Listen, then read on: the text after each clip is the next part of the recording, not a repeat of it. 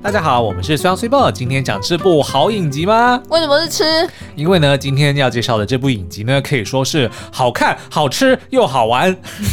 什么都健达出奇蛋哦。对，好了，因为我们其实除了看电影跟看剧之外，我们很爱看料理相关的这个节目哦。像我最近就是迷上了那个 Gordon Ramsay，就是地狱。厨房的那个主持人，嗯、他的这个 YouTube 频道，我现在已经订阅了。然后每天呢，就会在睡前呢，我就故意要看一些这个。因为你已经把他的地狱厨房给看完了，所以你就只好去看他的 YouTube 频道。对，是是但是我跟你讲，Gordon Ramsay 他不是只有戏剧效果，他还真有一套，就是作为一个厨师哦，就他的那个料理教学的那个节目，你去看，他真的就是很简单，他不会炫技。而且你不觉得他的动作是有一种节奏吗？对，而且而且是，你就这样子。对不对？然后呢，你就这样，你就这样，他 literally 然后他真的很像在跳舞，你不觉得吗？他就是有一点像前进后退、前进后退的那种节奏。对，那所以我们今天要介绍这个呢，其实就会把这个料理的这个节奏呢，很完美的融入到了这个剧情跟拍摄里面呢，可以说是近年来，至少是今年我最为惊艳的一部美剧哦。它叫做《大熊餐厅》（The Bear），所以大熊呢就是一只 bear。那他为什么要叫大熊？我觉得他我没有去查真正的原因，但是在这个里面呢，他叫他哥哥也有叫做 Bear，然后他也有叫 Bear，可能就是他们自己之间的一个昵称吗？对，一个昵称，因为他那个谁，他的妹妹也这样子叫过他，哦，所以应该就只是他们之间的一个一个昵称这样子哦，所以叫做大熊餐厅。嗯，不是 Bear Grill。哦，不是那个，不是那个贝爷，不是那一位贝爷。好，好，那这个、你刚刚一时一时反应不过来，对，因为你突然讲到 grill，我想到烤肉。好，那这个大熊餐厅呢，是今年六月的时候在美国播出哦。播出之后呢，哇塞，果然就是大受好评哦。甚至呢，烂番茄这个网站上面还一度出现过百分之百的新鲜度哦，这个几乎是非常难得的。嗯、那这个影集呢，一共第一季。已经播完了，一共有八集哦。每一集呢，大概只有半小时，是一个还蛮容易消化的影集啦。嗯、消化是指说它的这个时间长度，它每一部呢非常的紧凑，所以有时候的确你看了你自己都好像。就是身临其境，会有一点有点纠结在一起，对，会会很紧张、很紧凑，然后会胃酸会有点过高哦。然后呢，也因为在播出之后大受好评，现在呢确定会有第二季，所以在明年就会上映了。我们也非常非常的期待。那这部剧呢，在第七集的时候呢就被封神了。为什么？因为它有一段。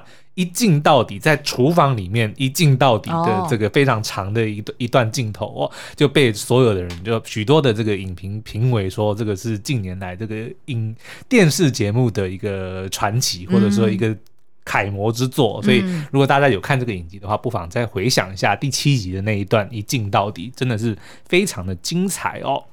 那这个影集在讲什么呢？他在叙述说，一位曾经在这个顶级餐厅担任行政主厨的男子，他叫做 Carmen，然后然后简称叫做 Carmy 哦。嗯，他在他的哥哥 Michael 自杀之后呢，就接下了这个家族餐厅的经营哦。嗯，那这间餐厅呢，叫做芝加哥原味牛肉三明治店，是他的这个爸爸创立的，然后是后来交给他的哥哥 Michael。可是呢，在他这个两代的经营之下呢，原本是很受这个当地的熟客欢迎哦。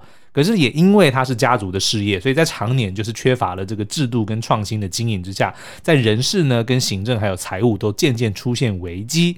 然后后来呢，Michael 更是毫无预警的就轻生了，而且是持枪自杀了。哦，对，所以呢，就是替这个餐厅跟众人带来了非常大的一个打击哦。那后来这个 Carmy 他原本在这个呃高级餐厅。呃，做事，但得知哥哥的噩耗，然后哥哥把餐厅留给他之后呢，嗯、他就回到了久违的家乡，他就把哥哥留下来的这个餐厅当成是一个救赎，嗯，就决定要尽一切的力量来挽救这个看似已经没有希望的餐厅哦。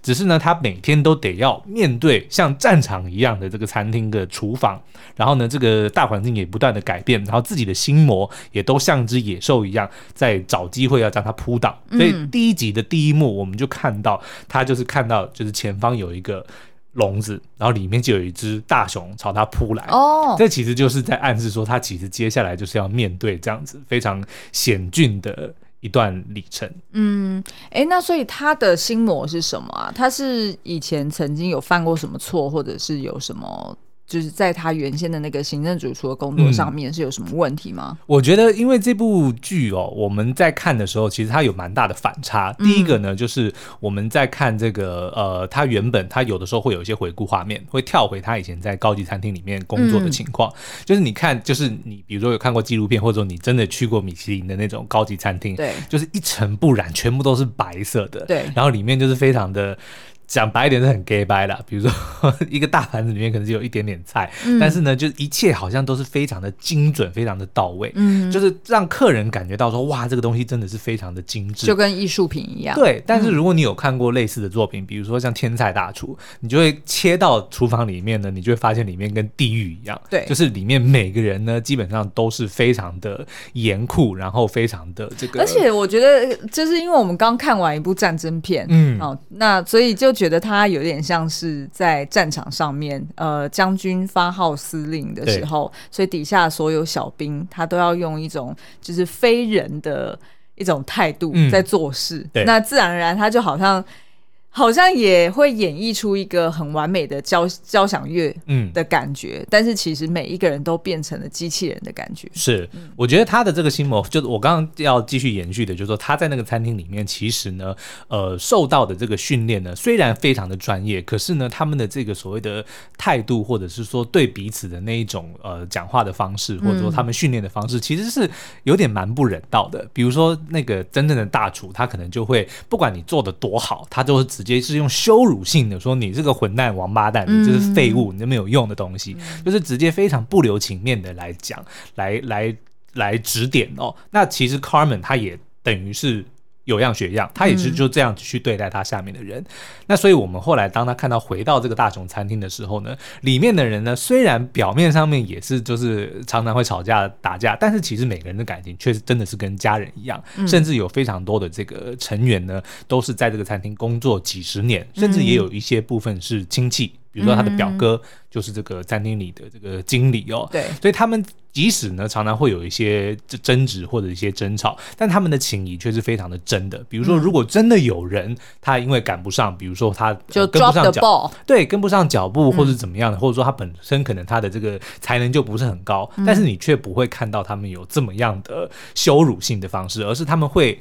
当然讲还是会讲，可是他们就会甘愿的去等待 对方跟上脚步。嗯，所以我觉得他可能在这个一开始在那间公那个原本的餐厅上班，对，之后回来之后呢，他可能会有一点点要要有一些适应吧，嗯，就是不知道要怎么样去调试自己的心情。嗯，那再来我们在影集里面也看过蛮多的，就是说因为呢他本身就是非常有才华，那但是呢因为他家他也一直本来很想要。在家里帮助自己的这个家庭事业，帮他哥哥做事，但他哥哥却一直不愿意他回来。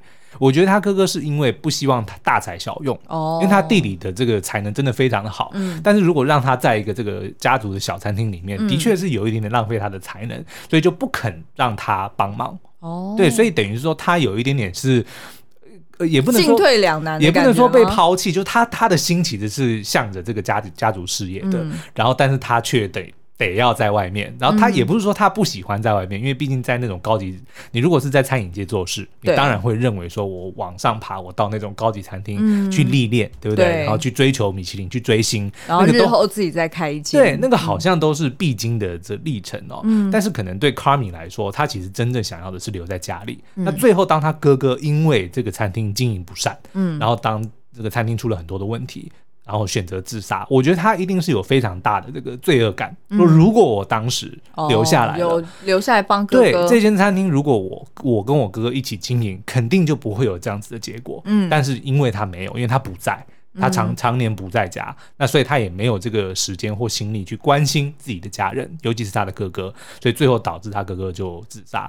那自杀之后，哥哥却把餐厅留给了他，对不对？那所以对他来讲，这个当然是一个救赎。他哥哥在世的时候，他没有做到这件事情，所以他就现在就无论如何，他都不能让这间餐厅倒闭。嗯，那我们要不要先来介绍一下每一个角色好了？因为在这个大熊餐厅里面，他虽然他们的主菜是三明治，嗯、然后好像在当地也非常有名，对，就是因为已经历史很悠久了，历经了两，有非常多熟客。对对对，但是他们其实还是有在做一些其他的家常菜，嗯、甚至还有一。一个专门的一个人在做甜点，是，所以其实算是蛮小有规模的一间餐厅，嗯、所以里面的呃组成成分就是不同的成员也各有特色、哦。对，那穗昂要不要介绍一下？好，我们今天主要会想要讨论里面四个我们自己觉得最有趣的角色哦。那第一个呢，当然就是男主角 Carmy 哦，那他是由这个 Jeremy Allen White 所饰演的，大家可能看到他的脸，哎，觉得有点眼熟、哦。其实没有哎、欸，我乍看的时候我还以为是新演员。OK，但是他曾经演过一部非常有名的这个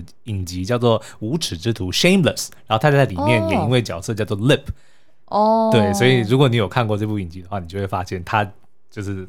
他很眼熟，不过他的作品应该是不多的。他的确、就是、的确作品不多。对对。然后呢，他在这里面就是在一间纽约曾经获奖的这个餐厅当行政主厨哦，嗯、然后就接下了哥哥的这个烂摊子，就回到家经营家族餐厅。哎、欸，那你觉得你看他的个性是什么样的一个就是餐厅的领导者？因为其实我们以往很爱看那种 Chef's Table，、嗯、就是主厨的餐桌。By the way，就是非常推荐大家可以去看，因为其实呢，在每一集里面，他就是去介绍一个米其林大厨。他的菜的特色，对，然后以及他从小到大是怎么成长的，是什么 inspire 他，让他喜欢上料理，对、嗯，然后再就是他一路以来他怎么去开自己的餐厅，然后以及他怎么去持续的创新，嗯，那因为大家知道，就是说米其林餐厅的，呃，应该是说就是被颁发为米其林餐厅的这件事情，对，其实压力非常大，竞争也很大，所以其实呢，他们。几乎我们看过的每一集，每一个主厨都过成有一点凄惨的人生，是，所以甚至还有很多的这个主厨哦，他们到了这个职业生涯的后期，嗯、他们就直接退回那些星星，因为他们可能就就发现说这个不是他就够了，对，不是他 想要追求的。那我觉得其实 Carmi 就是属于这一类型的人，哦，他自己本身的非常有才华，然后呢，他如果你要让他按照规矩来，就是按照这些游戏规则玩，嗯，他可以玩的很好，嗯，但是他。那个并不是他想要的，因为其实影集里有蛮多的片段，就是切回他们以前，比如他哥哥还在世的时候，他跟他表哥，然后他哥哥，然后他妹妹，他们其实是非常快乐的一家人，然后可能就是在家里的厨房，在不管是试菜啊，还是在讨论说经餐厅要怎么经营，你就可以看到那个 Carmy 他的这个。呃，感觉或者说他他所他的那个心情，其实是跟他在餐在专业餐厅里面工作是完全不一样的。哦、就他在在他在家里的确就是非常的乐在其中，嗯，所以我觉得他也真的一心就是想说他想要他想要为他所在乎的事情来奋斗，嗯，对。那虽然不是说这些米其林餐厅不重要，但是那个并不是他。真正想要的，他真正想要的还是回到回归家庭，然后帮他在乎的人，跟他在乎的人一起一起去把这件事情做好。嗯，对。而且就是他是不是也是一个蛮在乎，就是在呃厨房里面蛮在乎平等的这件事情。是，因为好像我记得，就是我们在看主厨的餐桌的时候，其实里面。大家对于主厨是非常尊重，而且是真的把他当做是一个发号司令的将军。是，所以通常主厨讲了什么话，或者今天是谁主要是控那个就是菜的品质能不能出场的那一个人，有时候可能不一定是呃主厨，有时候可能是其他，比如说二厨二厨来管。那大家都会就是对着他讲说 Yes chef，是对不对？就是通常是哦是是主厨是主厨这样。对，但是 Carmy 呢，他却叫餐厅里的每一个人都叫做 chef。嗯这一点我觉得非常的特别，我觉得蛮妙的。对，就是他其实是非常的想要尊重在里面的每个人。然后我觉得这他这一定是因为他在原本的餐厅里面，不管是自己受到的羞辱，或他曾经羞辱过别人，嗯，我觉得造成他这个内心里的一些一些创伤啦。嗯，就，就是那种 hierarchy，那种阶级制度其实是有一点辛苦。对，那个东西并不是他想要在他的餐厅里面见到的。所以即使是可能是那个。做酱料的，嗯，或者说是做做甜点的，对，甚至只是助手，他都会叫对方 chef。嗯，就我觉得对对对，没错，这这是一个还蛮蛮特别的一个一个人设啦。但是你不觉得这件事情？因为我那时候在看的时候，我也在想说，嗯、那他在 run 这个厨房的时候，其实也蛮危险的。因为如果大家就是动不动就是对 A 对 B 对 C 对 D 都是叫 chef，那大家都会想说，你到底现在在叫谁啊？对不对？因为如果不叫名字的话，其实你当你一边低头做事，然后你。只听到 Yes Chef、嗯、Yes Chef，你就不知道说到底是在对谁。所以这就是默契变得非常重要了。他们就会在这个时间，然后在彼此的磨合之间，当然就会磨出一套默契啦。嗯，好，那第二个呃重要的角色呢是 Richie，就是他们的表哥哦。嗯、那这个表哥呢，其实在餐厅里面是当经理的，就是负责外场的哦。嗯，然后呢，他也是这个 Michael，就是自杀的那位哥哥以前最好的朋友哦。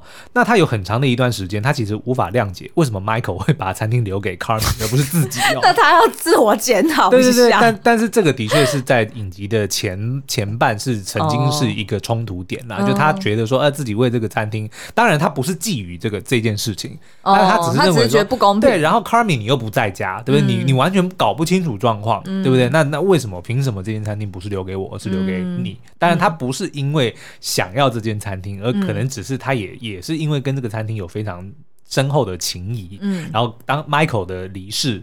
对他来讲也是一个非常大的打击，嗯，那他可能只是有一点点，就是没有机会好好的把这件事情讲开。然后这个我觉得讲开也是这部影集一个非常重要的一个、嗯、一个核心讯息，嗯、就是很多的事情如果你不沟通，就会埋在那边，然后日后就会炸开，就会有更更严重的后果。那这个我们也看到，其实他这个 Richie 表哥呢，很多的时候呢，他的判断是很有错、很有问题的哦，就是他会做出一些很莫名其妙的决定，嗯、比如说呢，他曾经在他的这个餐厅后面的巷巷弄里面去贩毒，那所以一开始大家都都当然是觉得你神经病啊，你干嘛搞这件事情，对不对？你这我们已经够惨了，你 你还嫌麻烦不够多吗？嗯嗯、但是后来才发现，他是因为呢知道餐厅缺钱，所以他是要想办法说，要好歹就是帮 帮餐厅能够赚一点点钱来付一些账单吧。他们有时候水水费、电费都没办法付哦，然后更别提说，如果是出一些什么意外的话，那个根本都没有钱来修缮嘛。嗯，所以他其实利益是良善的，但是的确却常常做很多错误的决定哦。然后他的这个思维呢也比较。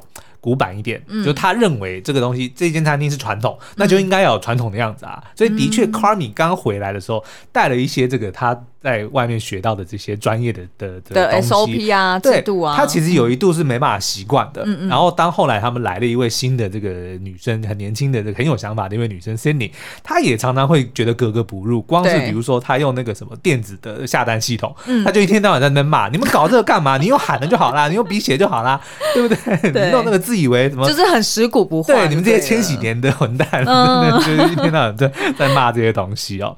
好，那再来呢，就是我们讲到的 Sydney 哦。她是一个很年轻的一个女厨师哦，很有才华，但是没有什么经验。然后呢，她的天分跟野心都很高哦。然后呢，她非常仰慕 Carmy。所以呢，就是基本上是冲着他来的，所以明明知道说这是一间很糟的餐厅，然后他的资历非常非常的好，所以 Car Carmy 看着他的履历的时候就想说，你可以去任何一间你想要的餐厅工作，你为什么要选择来这里？然后他就很直直白的说，因为你在这边，我想要跟着你学习哦。那所以他来了之后呢，我们也看到他的确呢，就很快的就能够独当一面，然后也有很多的想法，也看到了这间餐厅。很多的问题哦，然后所以就是不断的在提出他的一些建议哦，嗯、但是呢，也因为这间餐厅非常的古板，对，所以就会发现他有很多的时候觉得有心无力，对。他讲了很多的东西，那人家不理就是不理，对，对不对？那些老鸟。不理你就是不理你，你怎么吼？你怎么？而且他还会被搞哦。我记得还有一幕就是，呃，他有规定，就是大家什么什么样的刀具或者什么样的锅具你要怎么放。然后，但是呢，就是有人不遵守。然后，所以当他就是手往上面的货架去摸的时候，因为他要找东西嘛，结果就直接被割到。是，对，因为其实厨房里面真的蛮危险，真的跟战场一样。对，对。好，那另外最后一位我们自己很喜欢的角色呢，叫做 Tina。嗯。然后呢，她是一个应该是中年妇女啊。嗯。然后她。在这间餐厅的资历呢，非常的久哦，甚至我记得好像也有说过，说她是看着这个 Carmi 长大的，哦、对，所以的确是资历很深哦。阿姨辈，对对对，然后她主要呢是负责炒炒台，嗯，那她这个做人呢是非常尖酸刻薄又固执哦。一天到晚就跟 Cindy 就是对不上眼，对，因为 Cindy 呢，比如说这他会提出谏言的时候，嗯、这个 Tina 就直觉觉得你是在嫌弃我，你是在挑我的毛病，对，对我做么做事，我这样子吵，你就说不行，你就一定要那样，那你你呢真的比较厉害吗？对不对？嗯、你厉害你来啊，嗯、等等的。但是其实，在后来，呃，但他其实是一个非常善良的人，对，所以在。跟 Cindy 合作了一阵子之后，哎，后来发现说 Cindy 教的东西还真的有用，嗯、还真的就是让他的东西做的比较好。嗯、然后呢，也因为得到了这个夸赞，就自己获得了成就感之后，才慢慢的这个卸下心防，说哦，原来我听别人的。也不一定是一件坏事啊。对，对，所以这四位是我们呃蛮喜欢的四位角色。嗯，好，那我们先休息一下，待会回来呢，我想要就是跟水央来对号入座一下，就是、嗯、其实这四个角色呢，我觉得非常符合现在职场里面你常常看到的一些原型。是，所以其实乍看的时候，你会觉得说好像很符合那些刻板印象，但是其实呢，都就是。非常写实，嗯，然后也在现今的职场，其实老实说还蛮有用的。就算你换了一个产业，比如说不是餐厅，可是你还是可以看到这些人。对，对对对。好，那我们先休息一下。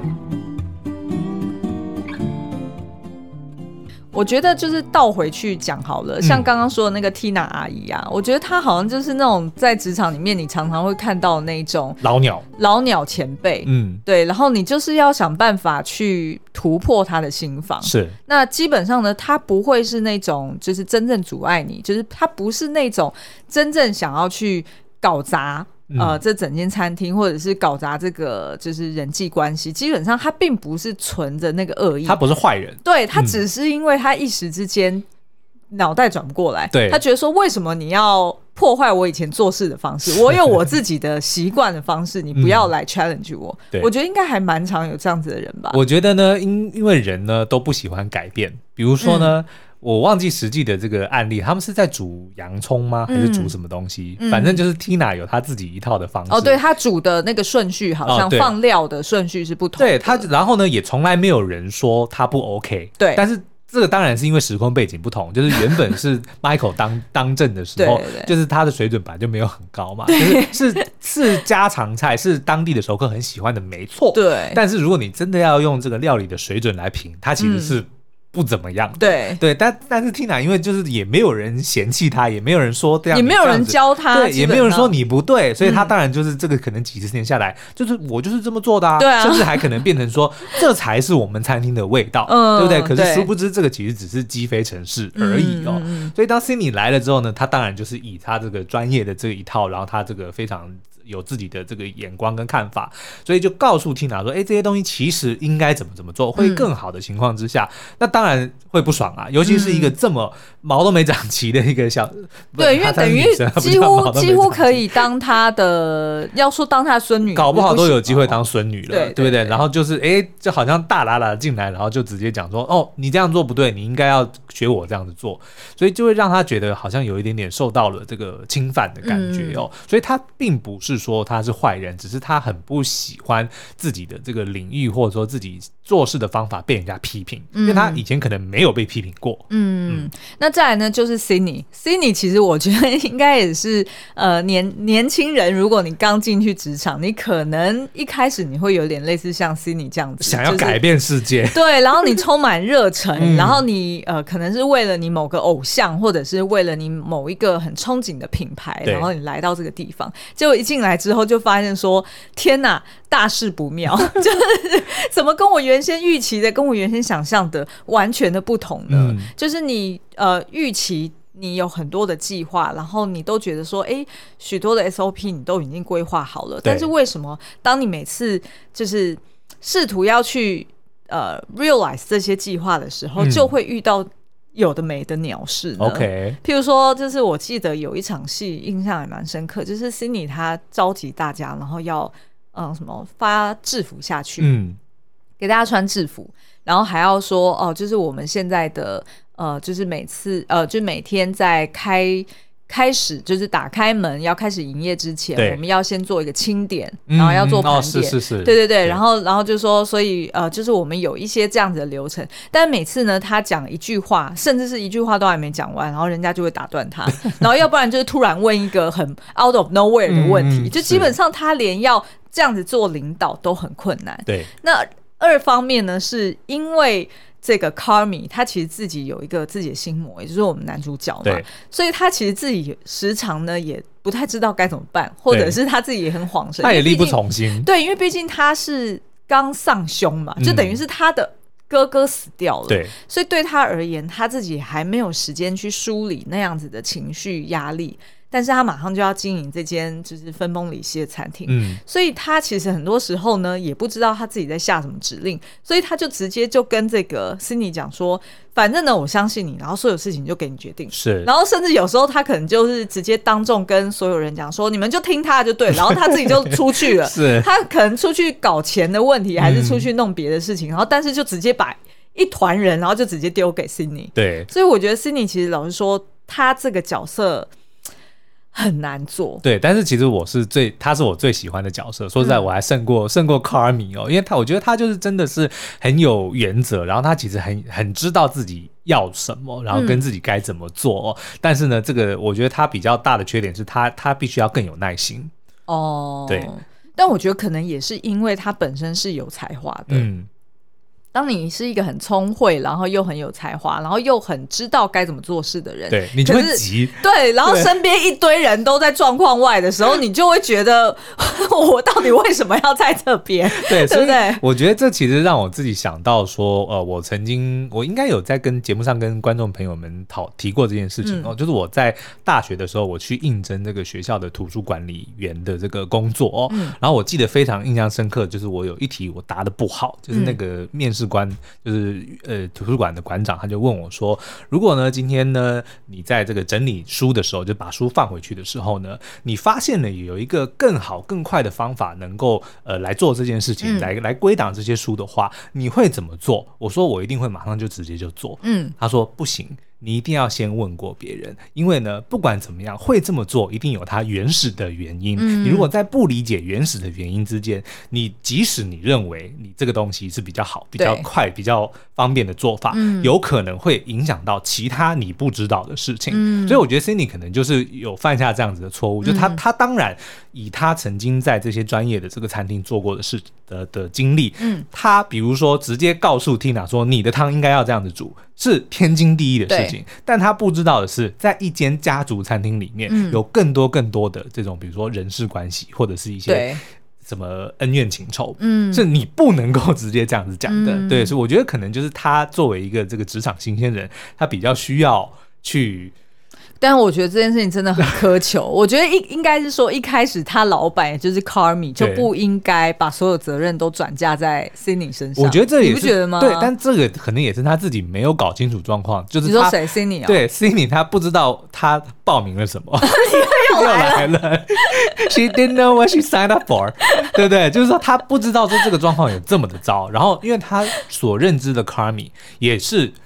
厨师 Carmi，对，也是对不对？有也是 professional，对，就是厨师 Carmi，而不是经营者 Carmi，更不是刚刚哥哥过世的 Carmi，对。对，所以他并没有。明确的认知到说他的他的老板是什么样的人，或者说他现在的精神状况是怎么样。哦。然后其实 Sydney 这个也让我想起那部电影叫做呃《型男飞行日志》里面 Anna Kendrick 演的那一位角色，他也就是刚来就是名校毕业，然后进到这间公司以后就觉得说哇，我有一套系统，我一定可以改变这间公司。他甚至连打字都非常的用力。然后那个 George Clooney 就看着他在飞机上面打字，对对对，他说你在生你的电脑的气吗？然后他说：“No，I'm typing with a purpose。我是很有目的的在打字。”就是很有这样子的感觉，我觉得是哎、欸，因为一开始 Sydney 其实他就是呃，好像写了一些笔记，然后还有一些什么 email，然后就很兴奋的跑来找 Carmy 说：“嗯、你有没有看我寄给你的东西？你要不要看一下我抄的笔记？”是，就是他其实就是有很多想法，想要重新的去改造这间餐厅。那的确对于 Carmy 来说，其实这是派得上用场的，嗯、但是可能就是双方并没有。准备好彼此的期待值，是是是，然后所以你还记得曾经有一段是呃，Cindy 他好像就是自己发明了一道料理，嗯，然后也是用牛肉去煮嘛，对对对对对，哎，好像是炖牛肉是不是？呃，没有没有，是他的炖饭 risotto，哦是 risotto，然后他就拿给 Carmi 吃，然后其实 Carmi 是觉得好吃的，对，然后也觉得说，哎，这个水准很不错，对，那日后 maybe 可以来考虑，但是呢，其实那时候其实 Carmi 就我感觉 Carmi 好像就有点忌惮这件事情，他就觉得说好像。不应该要就是直接承诺说哦，这道菜就已经可以端上菜单，就是可以成为我们呃就是常客可以去点的菜单之一。然后后来呢，这个 Cindy 他就因为反正煮了都煮了嘛，嗯、他好像就把这一份对送给了其中一个常客去吃。但是这个呢，我觉得是很有争议的，因为那个常客其实是一位食物的美食评论家，对，所以 Cindy 知不知道他是谁？我觉得这个很有。对不对？因为他按照 Sydney 的说法，他说因为反正煮了就煮了，所以我就随便拿给一个客人。对。但是没想到这一道菜后来就成了这个 review 里面的一大亮点，嗯、就是他在夸赞这间餐厅，尤其是他的新菜、嗯、这个 risotto，嗯，对不对？所以我觉得这个可能 Sydney 也是有一些小心机在这边的。哦，你觉得他是有心机？我觉得是。他你真的认为这件事情不是随机发生的？我，我觉得他是是随机的，就是他那个 Carmy 不喜欢他他的这个菜嘛，对，对不对？然后呢，他本来没有想到要给。对方吃的，他不是为了那个人煮，但是因为他被拒绝了，嗯，然后他可能就是有心有不甘，他明明认为这个东西就这么好吃，哦、对不对？因为 Carmi 只有跟他讲说 It's not ready。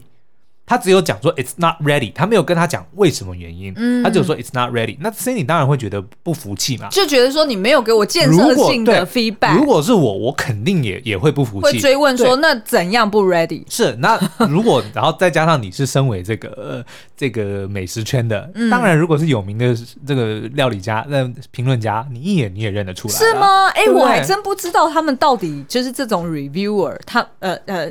不是 reviewer review，他们到底有没有露脸过？就是意思是说，他们是不是刻意？其实可能会乔装。你看，像那个之前《天在大厨》里面，不就是演那个呃？他们就看到说那个谁谁来了，然后他们就说 shit，we're not ready。然后那个人怎么就来了？因为他知道那个是一个美食评论家，就是说如果给他写了一篇不好的评论，他他们基本上就被毁了嘛。所以我认为 Sydney 是知道那家伙是谁。可是呢，你知道吗？因为在《天才大大厨》里面，其实有讲像米其林呃的 review 呢，他们哦，那是米其林啊。那个是米其林，特别是匿名的，但是一般就是很明显，比如说某个大报或者说某一个媒体的的评论员，他们都是都是呃都是有留名的，嗯，都是记名的写评论的哦，所以可能网络上面查一查也都看得到那个人长什么样子。你看那个五星主厨 Ratatouille 里面那个一样，是是是，五星主厨快餐车也是一样啊，就是其实很多他们都是露脸的，因为我觉得这样才会有 credibility 啊。哦，哎，那我这边想要插嘴一下，就是我觉得那个天菜大厨里面讲那个米其林。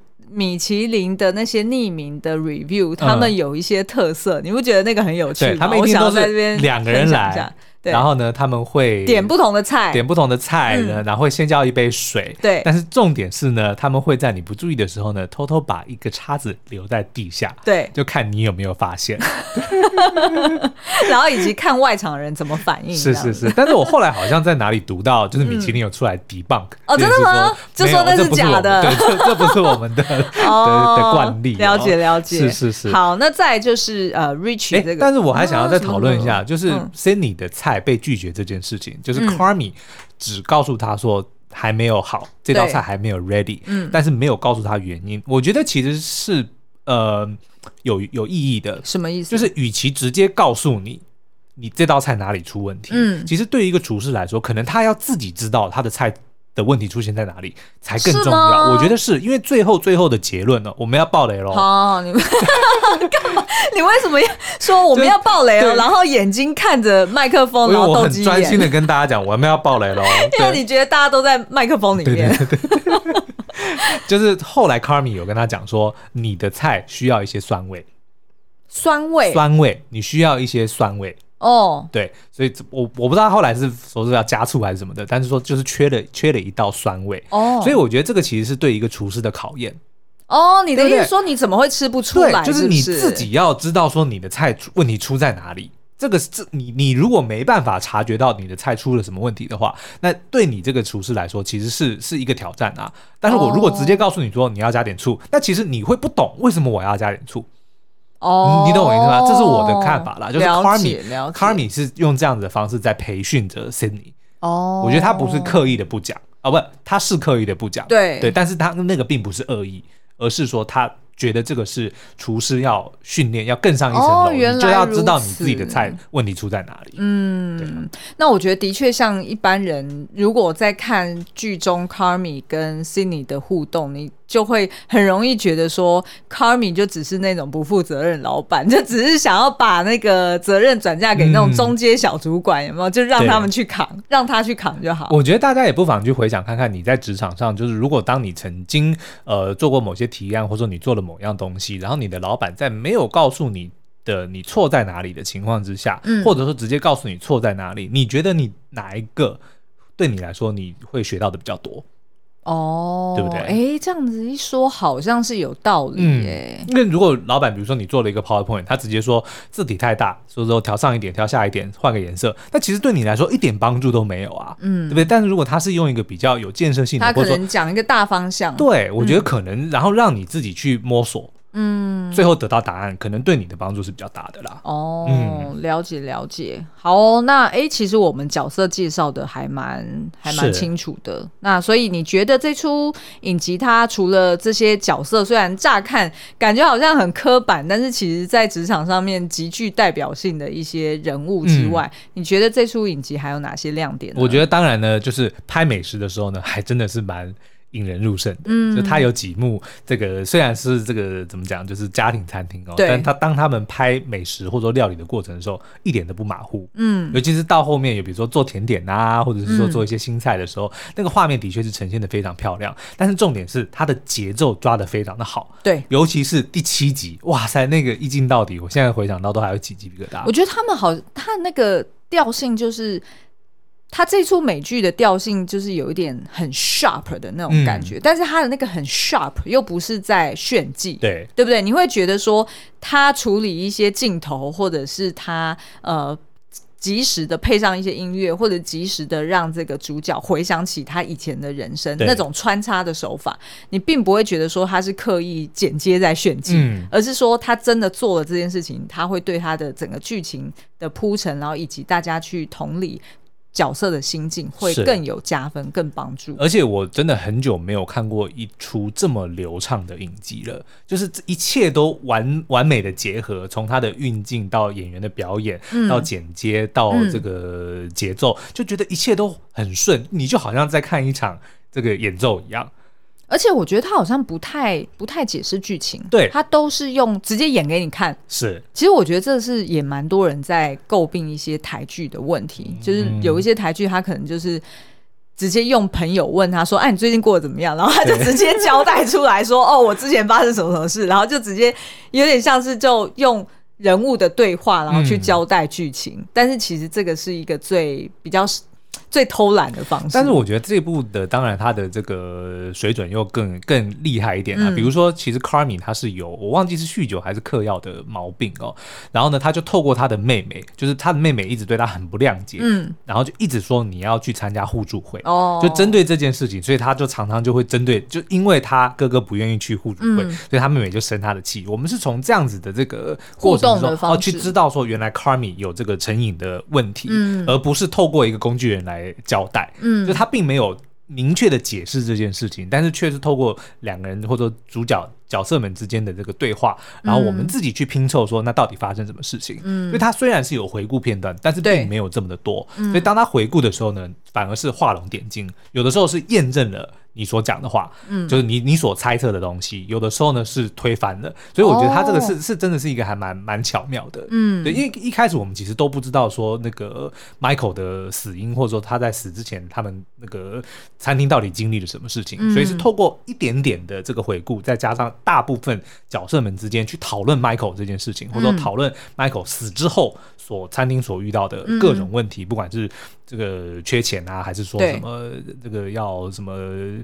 那个卫生的检查单位等等的这些东西，才慢慢凸显出这个餐厅的问题在哪里。嗯、去比比起说，哎、欸，找某个人去交代，对，来非就是非常的高干呐、啊，嗯、做这件事情。哎、欸，那这样子，我们是不是今天就不要去讲他最后的那个结尾了？就是不要暴雷了哦。因为其实我觉得他最后结尾，老实说，我有一点摸不透为什么要这样安排。嗯，就是会觉得。我不是太确定说这个到底用意是什么，其实我到现在都一直无法解读清楚。可是因为它即将要有第二季，对，所以就会想说，那会不会其实第二季他才会交代说他第一季这样子结尾的用意是什么？我们是有查了一些这个报道啦，就是那个导演的确，因为结尾是最多人问的，大家很多人都看不懂，说到底那个结尾是什么意思？为什么结尾会这样子结束哦？所以后来这个导演也的确安排说，就是这个结局呢，其实的确是为了第二季在铺陈啦哦。对，就是很明显的是为了第二季，所以第一季就会让大家觉得说有点。什么丈二金刚摸不着头脑？对对对。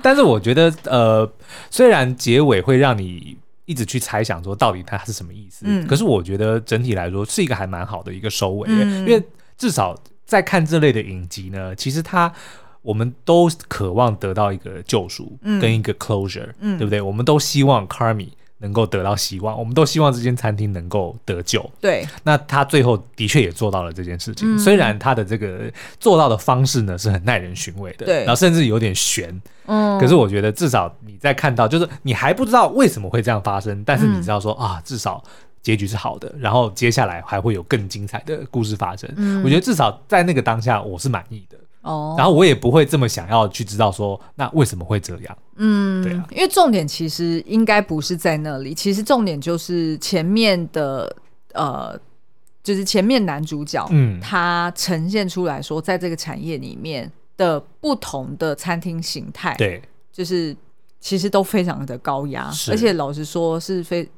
呃，是蛮高度消耗他自己的人生的，对，所以他也才可能就是因为如此，他那时候才会有嗑药的问题。嗯，那其实刚好也呼应了这间餐厅后来也会呃再拉出来另外一条线，是有关就是交易毒品的这件事情嘛。其实我觉得那个可能 maybe 这两件事情也是编导想要拿出来去强调的。嗯，就这个产业本身。